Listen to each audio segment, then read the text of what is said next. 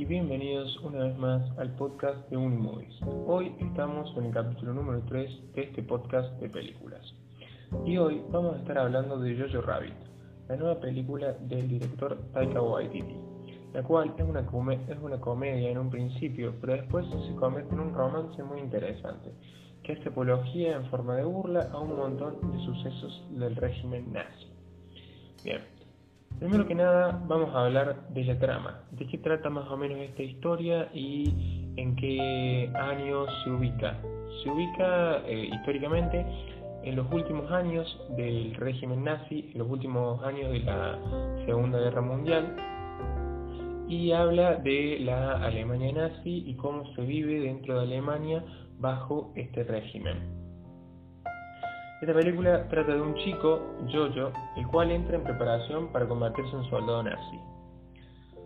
Pero debido a un accidente que tiene con una granada, se hiere gravemente y por un tiempo no puede volver teniendo que quedarse en casa. Mientras tanto, él queda en un estado de coma, no, no es un coma, pero no se puede levantar, está eh, acostado en una cama constantemente por sus heridas ya que eh, durante la práctica él intenta eh, lanzar una granada porque lo acusaron de miedoso. El momento de lanzarla va corriendo hacia el lugar donde está la granada, tira la granada, esta rebota sobre un árbol y queda encima de él. Por eso le ocasiona graves heridas y queda inconsciente por unos días. Al momento de despertarse, él se da cuenta que tiene todas heridas en la cara y que según él es un monstruo. Él tiene que quedarse en su casa y ayudando de manera de servicio a su país a la organización de los preparativos de guerra. Mientras él está haciendo reposo en su casa, escucha un ruido y decide investigar. Obviamente, si esta película trata de la, de la Alemania nazi, lo que sí o sí probablemente haya en la película es un judío o la relación con los judíos. Dicho y hecho, eh, la película se basa en, en torno a esto, ya que él, cuando encuentra este sonido, cuando escucha este sonido en la casa,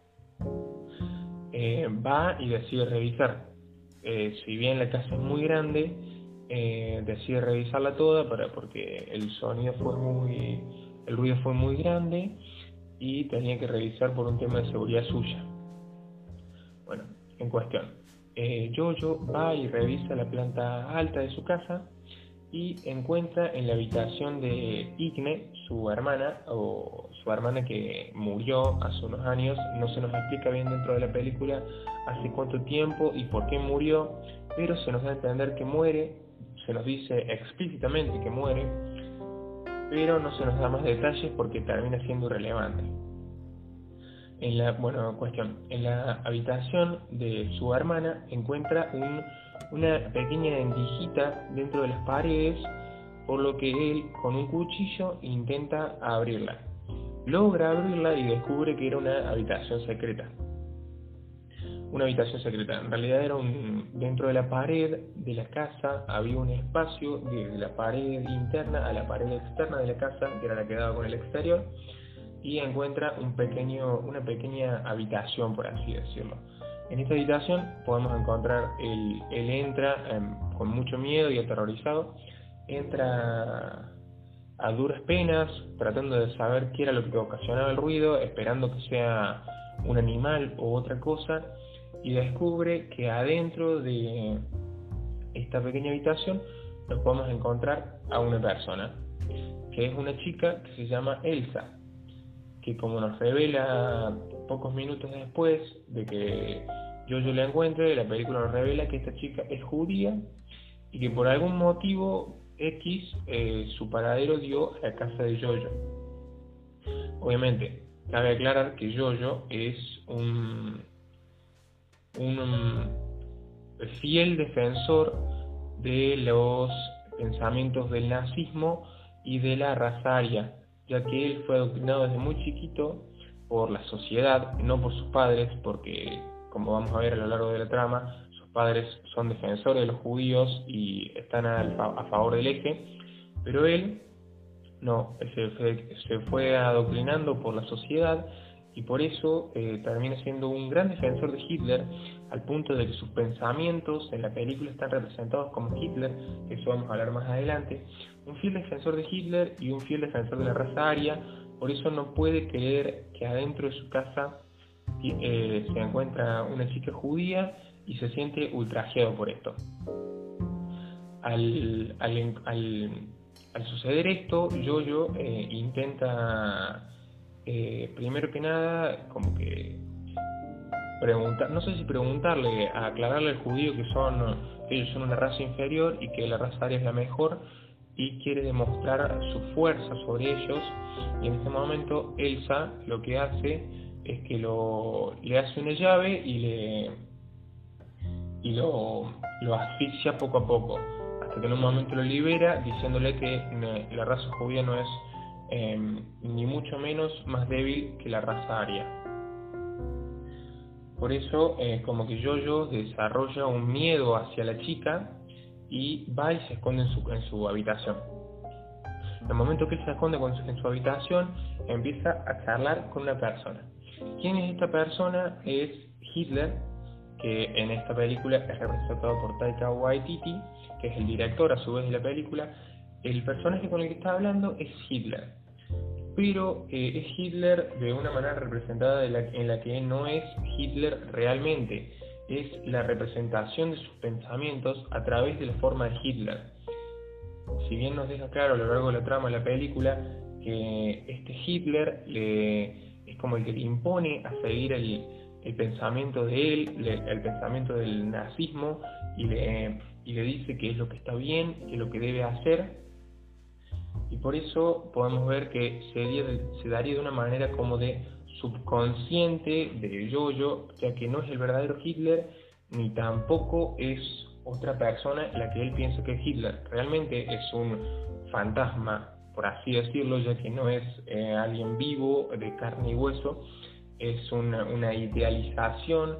de lo que es Hitler para Yoyo y de las cosas que hace en su día a día. Por ejemplo, podemos ver que en un momento en el que Jojo está cenando, Jojo se encuentra con Hitler, Jojo tiene a Hitler al frente, que al final y al cabo es su pensamiento, y Hitler está comiendo unicornio, como demostrando que eh, es tan superior el poder de Hitler que él eh, come unicornio, vive la, mejor vida, eh, la guerra, la guerra por parte de los nazis está más que ganada, por eso, en el momento en que él se asusta de Elsa, vuelve a su habitación y se pone a debatir con Hitler, que es, como ya dije claro, su pensamiento, su subconsciente, no es ningún tipo de persona. Se pone a debatir con Hitler y deciden entre los dos que van a tratar de llegar a un acuerdo con esta judía para que em, para que para sacar la información o llegar a un acuerdo para sí para sacar la información bien digo de eh, cómo son los judíos y cómo son sus estrategias durante la guerra para presentarla a los altos mandos nazis para ayudar a la guerra porque él pensaba que lo que realmente los, la raza aria era superior a la raza judía. Por eso, al mismo día, el Yoyo va e intenta eh, persuadir a Elsa y como hacerse amigos pero no lo consigue. Elsa se muestra muy muy se muestra muy violenta con él y no, no trata de ayudarlo en ningún momento. Pero poco a poco yo lo sigue intentando hasta que en un momento logra entablar una, una charla, eh, sí bien digo, con, con Elsa y eh, Elsa le empieza a contar más o menos cómo eran los judíos. Si bien todo esto que le cuenta Elsa es mentira, pero ya que le cuenta que los judíos son personas con cuernos, que, eh, y yo yo pregunta por qué ya no los tiene, porque le crecen a los 21, por eso ya no los tiene, son personas que tienen, que duermen como los vampiros, en cuevas, que sus pensamientos son malignos, que les gustan las joyas y dañar a la gente. Por eso eh, yo comienzo a escribir todo dentro de su librito para hacer un libro eh, eh, como, bien, como ya dije antes, ayudando a su patria a, contra, los, contra los judíos para saber sus debilidades y cómo reaccionan ante, ante ciertas situaciones. Bien.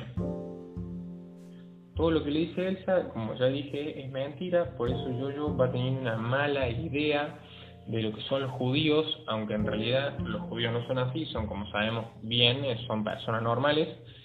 eh, dentro de lo que cabe ser normal, obviamente, que eso depende según la persona, qué es lo que es la normalidad, pero bueno, eso es tema para otro podcast, no importa. Eh, básicamente también eh, Elsa no solo le da valores malos de los judíos a, a Yoyo, sino también le, le inserta o le,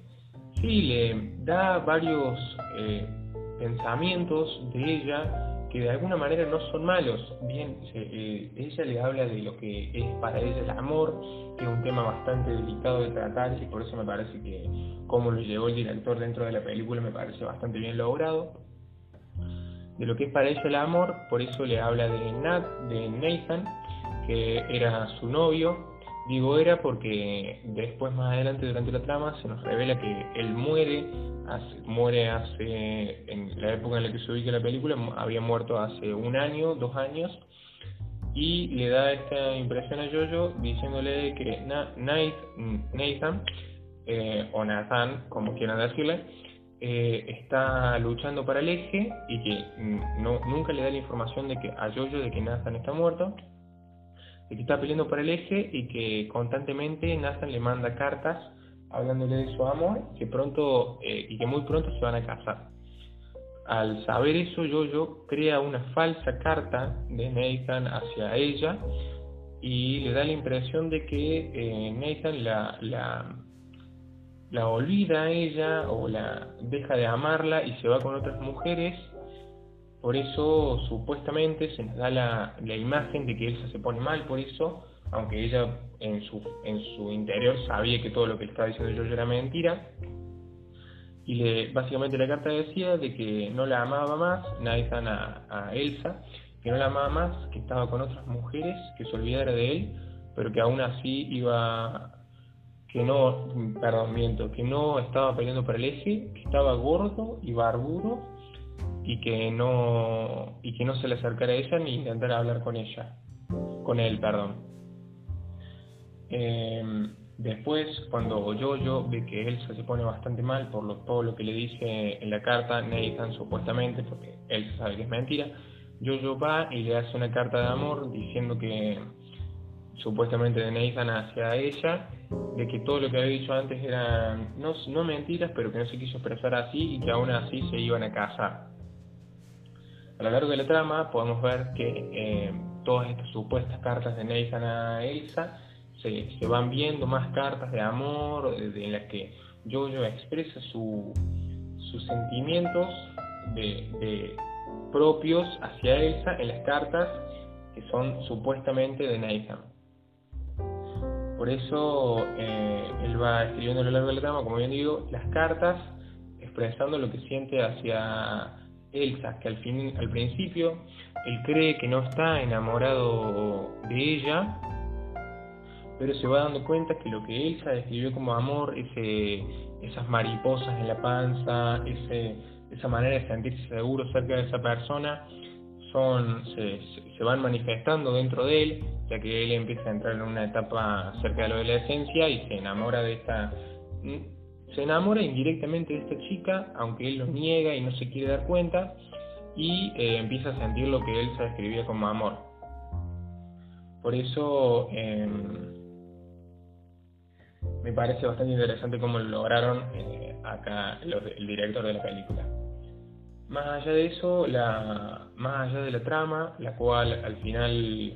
eh, se resuelve como la, como la victoria del, eje de los aliados sobre em, el régimen nazi y Japón, que eran los últimos países que quedaban dentro de la del, del eje, perdón, estamos los aliados del lado de Estados Unidos y el eje del lado de Alemania, los últimos países que quedaban del lado del eje eran Japón y Alemania y se resuelve con esto, con la victoria de Estados Unidos sobre Alemania y se resuelve como el fin de la guerra. También a lo largo de la trama podemos encontrar a eh, la mamá de Jojo, que es interpretada por Scarlett Johansson, que es una gran actriz, en lo personal pienso que es muy, muy, muy buena actriz y que en este papel, en el papel que sí, que bien digo, como de madre de Yoyo, es bastante interesante porque eh, ella trata de lidiar día a día con lo que es el, pensamiento de Yoyo tan radical y conservador, trata de lidiar día a día con esto y de tratar de convencerlo de que las cosas no son tan así. A lo largo también de la trama, yo se va dando cuenta que su madre eh, reparte panfletos y papeles de manera de que ayuden a los aliados. En un momento los altos mandos nazis se dan cuenta de esto y la eh, cuelgan al frente de la plaza, al frente de una iglesia, que a su vez había una plaza ahí, en la que la cuelgan a la madre de Yoyo mostrando de lo que pasa a la gente que ayudan al enemigo o a los que son judíos. Y eh, obviamente se, eh, se, ve una de las escenas más tristes de la película en la que Yoyo eh, ve los zapatos de su madre y vemos un plano alejado de, la, de lo que es la iglesia y se ve a la madre colgada. Si bien se ve, se ve muy poco, pero nos damos cuenta por su característico color característico pelo rubio, que es ella. También nos podemos dar cuenta eh, muy bien por los zapatos que llevaba, porque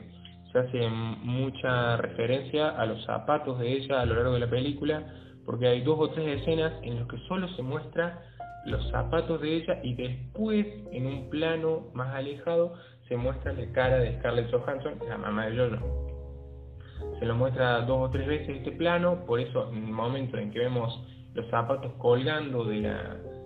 de la viga en la que se encontraban los muertos, nos damos cuenta directamente que ella, no, no nos hace falta el plano alejado, si bien lo, el director lo pone como para aclarar, desde mi opinión, que es ella, como para terminar de confirmar para los más despistados que no se dieron cuenta, se nos, da, se nos queda bien claro que es la madre de Jojo, Scarlett Johansson. En mi opinión, el papel de Scarlett es bastante interesante ya que como ya dije antes, trata de guiar a Yoyo en lo que es el, el, bien o lo que ella pensaba que era el bien y le da bastantes... Eh, eh, protagoniza una escena, personalmente no le da bastantes, protagoniza una escena en la que se encuentra ella bailando sola con lo que sería su marido, si bien nunca se nos muestra el padre de Yoyo, se nos habla un poquito, pero nunca se nos muestra, y se encuentra a ella bailando con su marido en forma de fantasma. Ella está bailando el aire. Por eso esa escena la destaco mucho por un tema de que esa escena te genera vergüenza, le genera vergüenza a Jojo y también te genera vergüenza, le genera vergüenza a uno, que es el espectador de la película. Por eso me parece que está bien lograda. La música en el momento es bastante tranquila y apaciguada, por eso me gusta cómo está lograda la escena, porque nos da vergüenza, les da vergüenza al mismo Jojo y le da vergüenza a la persona a la que está, la que está viendo la película. Si bien en el momento que yo se da cuenta que su madre está bailando sola, le dice, eh, no, va a bailar con ella y ahí bailan hasta que se corta la escena y después eh, sigue otra escena que no me acuerdo en ese momento. También hay una indirecta bastante buena por parte de por parte de la madre de Jojo, ya que desde un principio se nos da, se nos da a conocer que Jojo no sabe atarse sus zapatos y por eso siempre lo ayuda su madre. Hasta que en un momento él, él ya no puede y su madre muere y vemos una, la escena siguiente a ese suceso en la que Jojo se tiene que atar los zapatos, él puede solo. Por eso vemos es como una escena en la que yo interpreto como una superación de, de Jojo hacia la, hacia la muerte de su madre o como un avance del personaje. Otra cosa muy importante que deja el personaje de Scarlett Johansson es que nos da, nos, da una de las mejores frases de la película en la que dice de que, eh, que bailar es para las personas libres y es uno de los mayores símbolos de libertad que puede expresar una persona. Esta frase eh, termina siendo bastante, no digo bastante, me equivoco, muy muy importante para la trama porque al final, cuando todo termina y ya los, los estadounidenses o los americanos mal dicho ganan la, la Segunda Guerra Mundial, eh, Elsa y Yoyo salen a bailar a la calle expresando la libertad y con, uno, con un soundtrack muy bien logrado, me parece como, cómo se expresa, como los la música me parece bastante buena. Y eh, eh, salen a bailar, como bien digo, perdón, como bien digo, expresando su libertad y ahí podemos ver que termina la película y vemos los créditos. Por eso me parece muy importante el rol de Scarlett Johansson en la película. una de mis escenas favoritas, ya terminé la trama, pasemos a lo que fue para mí una de mis escenas favoritas, que fue cuando Jojo eh, se encuentra con Elsa en la habitación entre las paredes y eh, podemos ver una escena eh, muy bien lograda por el lado de que produce verdaderamente un verdadero, verdaderamente, un verdadero, perdón, está mal dicho, verdaderamente miedo, ya que está muy bien lograda porque usa características clásicas del terror, como en el momento, la música que nos genera ansiedad, esa música que, típica que podemos ver en cualquier película de terror, que nos genera ansiedad y desesperación. Podemos ver el recurso también bastante clásico en las películas de terror, en el que se agarra, Elsa eh, agarra sus dedos al borde al borde de la puerta, expresando como que ahí viene el miedo, ahí viene lo que nos va a matar Obviamente no pasa porque también es una película de romance, pero me parece muy bien lograda esa escena porque eh, Elsa pone sus tres dedos, eh, sus cuatro dedos menos el pulgar eh, en la puerta y se va asomando poco a poco, poco a poco, poco a poco, generando esa desesperación en Jojo. Podemos ver cómo se siente a Jojo desesperado, con verdaderamente mucho miedo, que no es joda, que él, él debe estar pensando que se va a morir Después, una vez lentamente, lentamente se va asomando eso hasta que se asoma y ahí le podemos ver. Y ahí es como que se produce el mayor miedo de la, de la escena. Es como que ya está, estamos al frente de lo que nos va a matar. Estamos en las últimas. Y después como que se calma esa escena, todo se relaja y se muestra lo que es la verdadera realidad de lo que es un judío, una judía en este caso,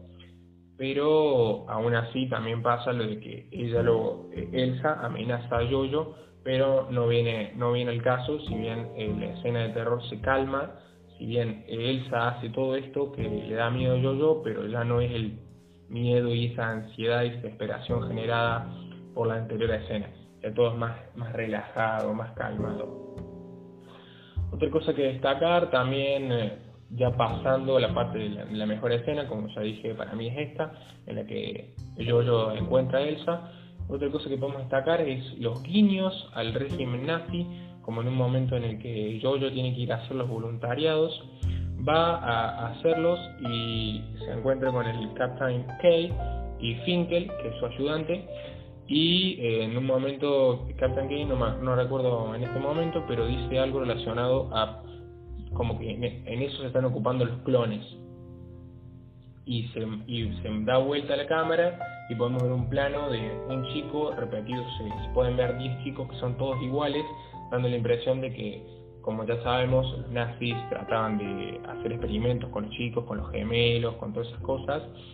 y da esta, esa, esa, ese guiño a los clones, como que lograron clonar a ese chico y, y y se burlan de eso, burlándose también de lo que hacían los nazis con los chicos. Me parece, o sea, para, el, para la persona que no, no sabe mucho del tema, capaz que no se da cuenta, pero me parece un guiño bastante inteligente haciendo referencia a lo que hacía Mengele con eh, bajo lo que hacía Mengele, bien digo, bajo las órdenes de los nazis. Me parece un buen guiño para los más atentos y los más minuciosos en este tipo de cosas.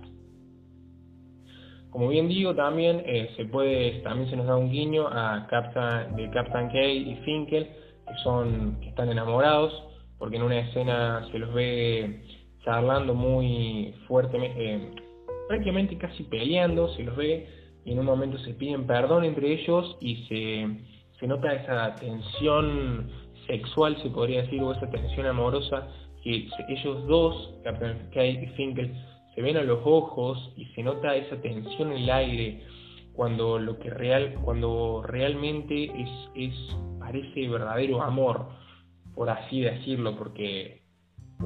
es una tensión que como espectador se puede sentir en el aire, cómo se miran ellos y que realmente, o,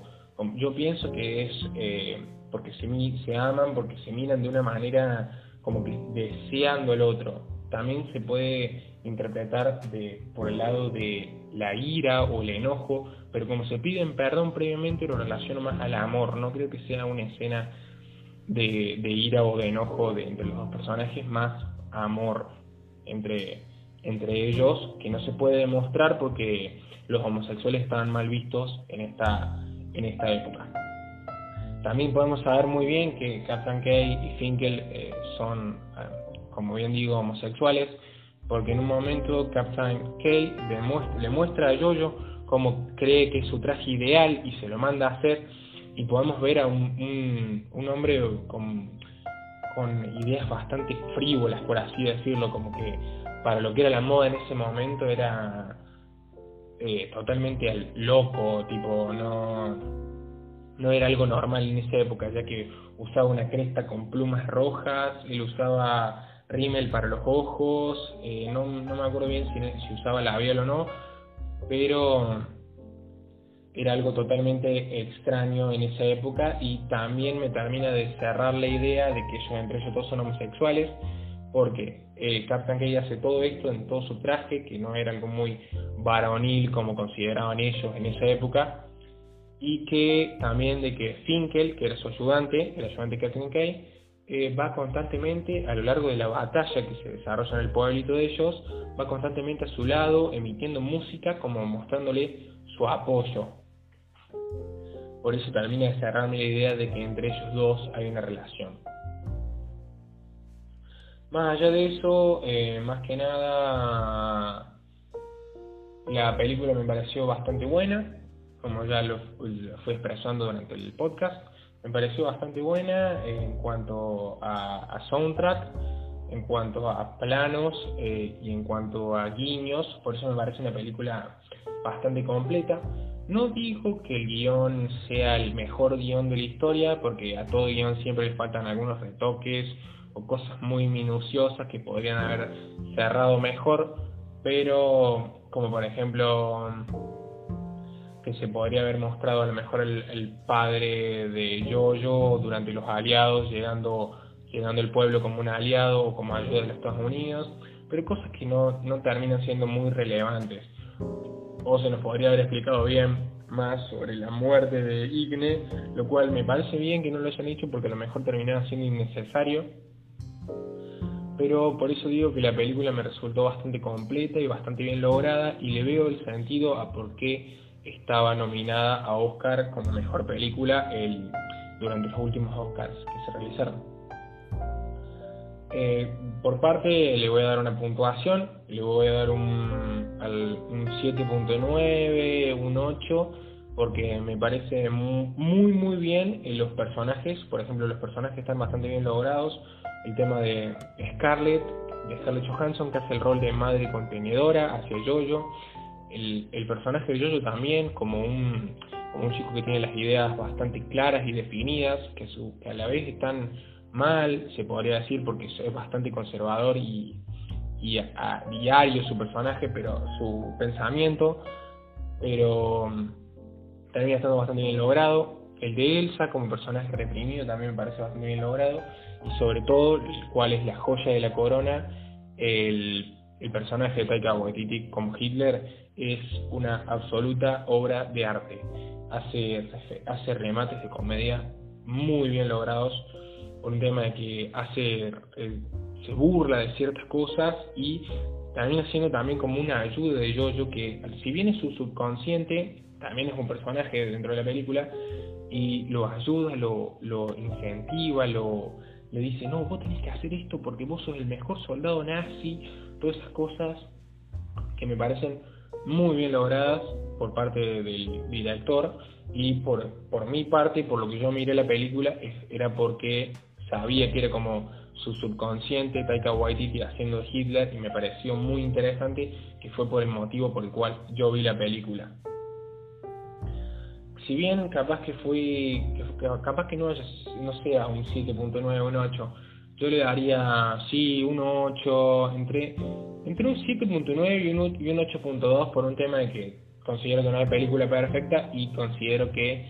está buena la película, está bastante completa, pero va, podría haber sido un poco más larga, retocando algún tipo de cosas dentro del guion y quedado mucho mejor. Por eso le doy este puntaje. Como decía, el personaje de Taika Waititi me encantó, me pareció muy bien logrado y también me gustó como personaje de reparto, como personaje secundario, el personaje de Yorkie, que es uno de, el segundo mejor amigo de Jojo, se nos da a entender, porque Jojo dice que su mejor amigo es Hitler y Hitler es el mejor y Hitler es superior a todos. Así que se nos da a entender que Yorkie es el segundo mejor amigo, que es un chico gordito muy tiernito, que siempre se preocupa por Jojo y me parece muy bien logrado porque es el personaje que eh, vos terminaste de ver la película y decís que ganas de abrazar a Yorkie o que qué ternura mira este personaje o viste cuando decís ay me muero qué tierno todas esas cosas por su, por ese lado me parece muy bien logrado ese personaje. Por eso por el lado de guion digo que le faltaron algunos retoques pero los personajes están muy bien logrados y bastante concretos se podrían decir. Por eso le doy este puntaje, entre un 7.9 y un 8.2, un 8.2 en algún tipo de aspectos y un 7.9 en los aspectos que más flaquea. Por eso me parece una película que si te gustan los romances distintos, no los romances básicos que se dan rosas, se, celan, se tiran besos, se pelean, se amigan, terminan teniendo hijos, se casan, todas esas boludeces. Si te gustan los romances distintos, no los más comunes y con un toque de humor negro como lo hacen estos niños de esta película, te va a interesar esta película. Es un romance distinto al resto. Por eso lo considero un romance. Muchas películas, muchas personas dicen que es una comedia negra, pero yo lo considero un romance porque al final es, nos termina contando la vida de Jojo a lo largo de, las de los últimos meses de la guerra y cómo él se enamora de Elsa. Por eso lo considero un romance distinto al resto. No, no es un romance, como ya dije antes, clásico, básico, de los más típicos que hay de millones dentro del mundo de Hollywood. Por eso acá termina mi, el podcast, que ya di la puntuación. Creo que muchas personas me van a decir que a lo mejor es medio estricto mi puntaje o a lo mejor estoy exagerando porque a lo mejor piensan que una película es muy básica, que una película de romance no puede tener esa puntuación. Pero bueno, hasta aquí el podcast de hoy, espero que les haya gustado y recuerden que esto es,